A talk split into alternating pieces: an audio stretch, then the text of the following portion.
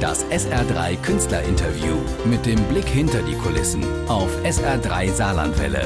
Immer wenn Stars bei uns zu Gast sind.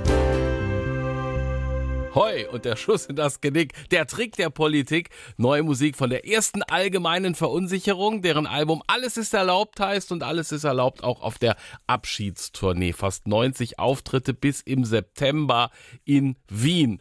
Und äh, sie kommen auch ins Saarland, die ERV, am 5. Äh, Juni in die neue Gebläsehalle in Neunkirchen. Auf der Tour habe ich backstage äh, vor kurzem den Mastermind der Truppe Tom Spitzer treffen dürfen und der ist ein entspannter Tourneemusiker. Eigentlich macht es wesentlich mehr Spaß als erwartet. Zumal aber auch, muss ich dazu sagen, wir uns eigentlich ein schwieriges Programm zusammen, also fürs Publikum ein schwieriges Programm zusammengestellt haben. So dachten wir. Und aber alles, was jetzt von den von bislang erschienenen Zeitungskritiken oder auch von, von, von den Fans zurückkam, ist sowas von äh, wohltuend.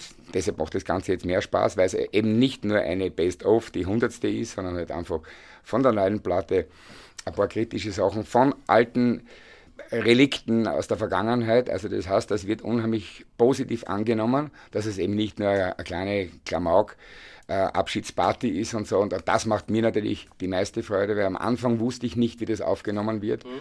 Es ist schön. Sag mal, du der Mastermind, du bist der Texter, der Songschreiber, der Bühnendesigner, der Kostümdesigner. Ist das ein großer Druck so als Gesamtpräsident oder wird es jetzt leichter auch? Na, also eigentlich ist für mich, also der Luftröhrenschnitt ist immer nach der ersten gelungenen Generalprobe, also nach dem ersten Konzert, äh, wenn das, der, der, Urlaub beginnt eigentlich damit. Das heißt, jetzt auf Tournee kann ich mich erholen. Die, die, die Monate davor, die waren also substanzraubend und natürlich waren da die Nerven ein bisschen blank, weil man halt ja nicht nur sich um das Proben kümmern muss, sondern halt eben auch um die ganzen visuellen Geschichten, Kostüme etc.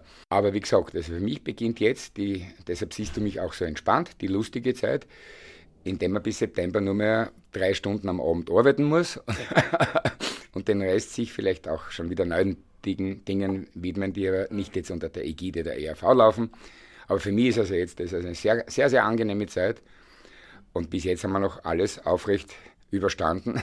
Und das schaut gut aus. Stimmung ist gut in der Band im Publikum auch wunderbar. Sag mal, Zeichner, das habe ich öfter, dass es Grafiker gibt, die noch in einem anderen Paket mehr Talente haben. Also Stefan Zauner ist Grafiker von der Münchner ja, Freiheit, genau. der, der Frank Zander ist Grafiker, Wolfgang Niedecken ist Künstler. Niedecken. Du bist studierter Grafiker und kannst dann noch so viele andere Sachen. Das ist eine Erklärung dafür? Ich glaube, dass also, da gibt es ja auch, die, die, die, Liste lässt sich ja weiter, der, der, der Ron Wood von den Stones, der Keith Richards, die waren alle auf Kunstschulen äh, der John Lennon. Also das heißt, ich glaube einfach, dass, dass wenn man sich also dieser zweidimensionalen Tätigkeit des Zeichnens hingibt, da fehlt, da fehlt etwas. Das heißt, ich glaube, dass diesen Leuten ist es dann zu einsam, vor einem Blatt zu sitzen und sich auszudrücken.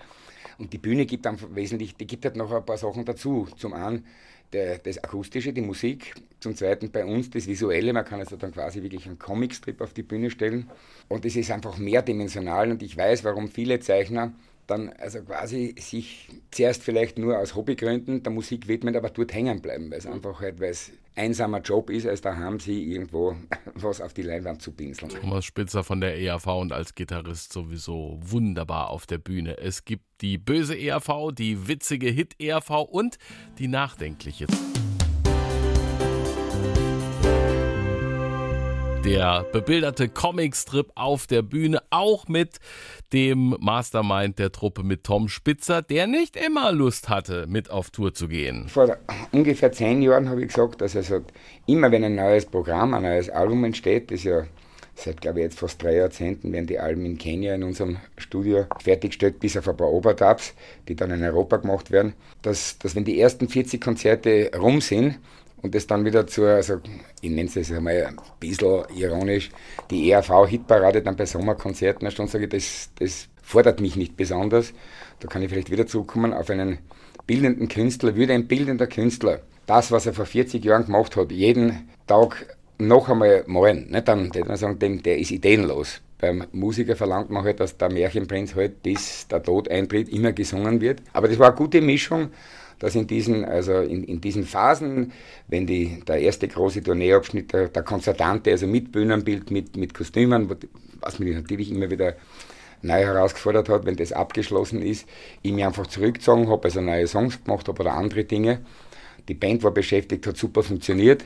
Und jetzt beim letzten Mal habe ich kurzfristig, weil ich ja jetzt in geschätzten vier Wochen Papa wäre, mir gedacht, nee, ich bleib zu Hause, aber dann hat eigentlich meine Lebensgefährtin hochschwanger gesagt, du gehörst auf die Bühne, du fauler Sack, nimm 10 Kilo ab reiß die zusammen und leb gesund.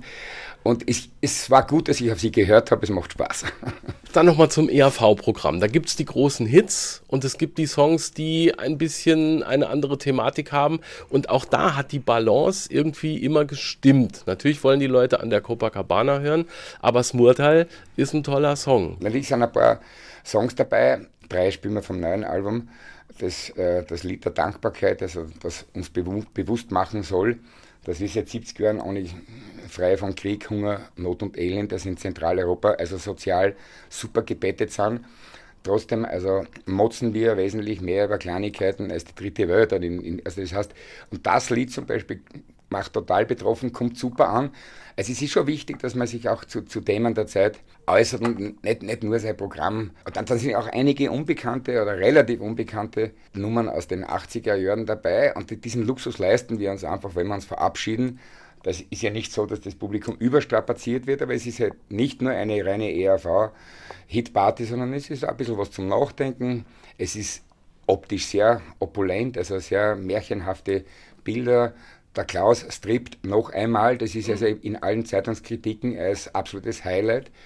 Äh, heute habe ich in der Früh wieder gelesen, also der Klaus und ich, das alte Ehepaar überzeugt durch unglaubliche Energie. Das heißt, das ist aber auch schön. Und er strebt und ich ziehe wieder die Froschmasken an. Wir machen ein Kabarett auf der Bühne. Und das ist eigentlich, glaube ich, das, was die ERV immer ausmachte und was bei diesem Produkt, das wir jetzt da vorstellen dürfen. Ich glaube, sehr gut gelungen, eine gute Balance zu finden. Mhm. Der Klaus hat mir erzählt, wie das alte Ehepaar sich kennengelernt hat. Ey, als Freund deiner Schwester, genau, du kommst ja. morgens übernächtigt, machst einen Liter Milch auf Ex weg und schläfst ein. Es ist nicht äh, normal, dass irgendwie der, der Freund der Schwester dann über Jahrzehnte ein guter Kumpel bleibt. Na, das war aber schon relativ bald. Es stimmt. Also ich habe die Nächte quasi zumeist zum Tag gemacht und immer wenn er schon irgendwo von der Universität gekommen ist, bin ich nach Hause gekommen. Habe also einen, einen sehr unstaten, also, also, meine Mutter hat sehr gelitten darunter, also, also wirklich den, den Lebensstil Sex, Drugs und Rock'n'Roll. Aber das war in der Jugend, ist längst vorbei. Und dann war aber sehr bald klar, also wie ich ihn näher kennengelernt habe, also dass das nicht nur eine lange Freundschaft sein wird, sondern er ist hochgradig flexibel, begabt und zwar also äh, nicht nur als Entertainer, sondern einfach er ist wandelbar, also er kann jede Rolle übernehmen. Und irgendwie das war aber schon relativ klar, dass das er ein Langzeit-Lebensfreund sein wird. Juni seid ihr bei uns im Saarland, in der neuen Gebläsehalle in Neunkirchen.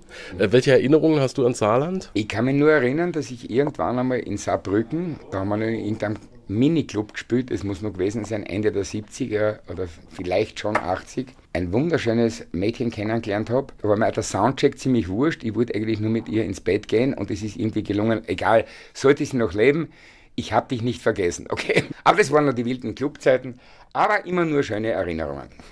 Helga wer, Helga wie, diesen Namen hörte ich nie. Wenn Sie zugehört haben, gnädige Frau, melden Sie sich, so können wir was ausmachen, für den 5. Juni in der neuen Gebläsehalle in Neunkirchen. Das SR3 Künstlerinterview mit dem Blick hinter die Kulissen auf SR3 Saarlandwelle. Immer wenn Stars bei uns zu Gast sind.